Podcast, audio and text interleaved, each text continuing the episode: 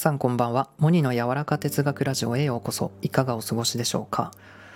はい今回語るのは創造的になるために捨てるべき誤解ということで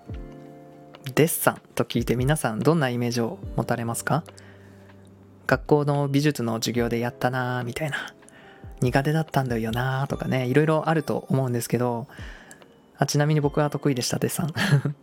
今日読んだ本ですごい気づきがあったので途中経過なんですけどこうやって収録でアウトプットすることでさらに記憶に定着させておこうというね思いも込めて今撮っております。創造性またクリエイティビティとかね言われるこの力ですけどなんかねよく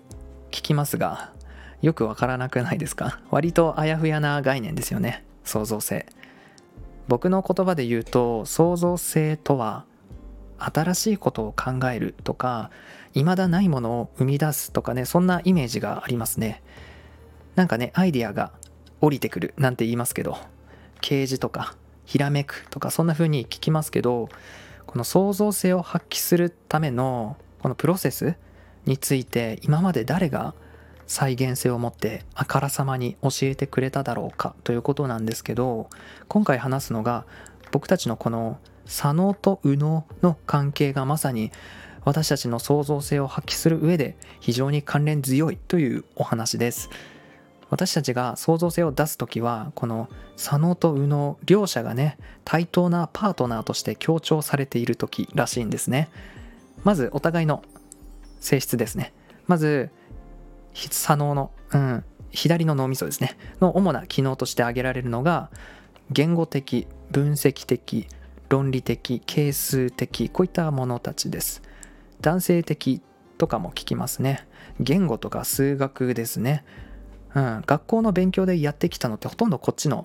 左脳のね機能を鍛えるものが多かったように思います。で一方右脳ですね。右の脳みその主な機能として挙げられるのが非言語的知覚的直感的空間的などです。女性的とも聞きます、えー、絵を描いたりするってのもあこの右脳ですね。これが養われている人がよりクリエイティブな人なんだそうです。でこの右脳のね機能を鍛えることは左脳の機能を鍛えることと同様に向上させられるということなんです、えー、絵が上手な人ってイメージとしてなんか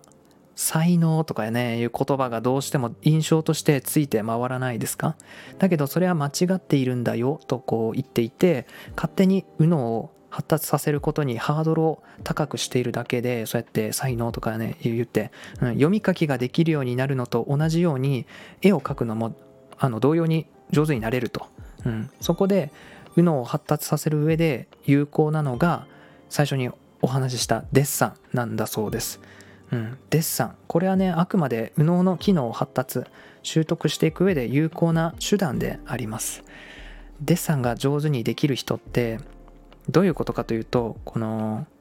知覚的とかねこうさっき言ったんですけどこの新しいもののね見方ができる人なんですね。それが創造性を発揮する上で必要な能力なんだそうです。創造性を出していくには論理的な面を持ちながらこの複雑にいろんな角度で新しい見方ができる人なんだそうです。はい。モニの柔らか哲学ラジオ。今回も最後までお聴きくださりありがとうございました。それでは皆さんいい夜を。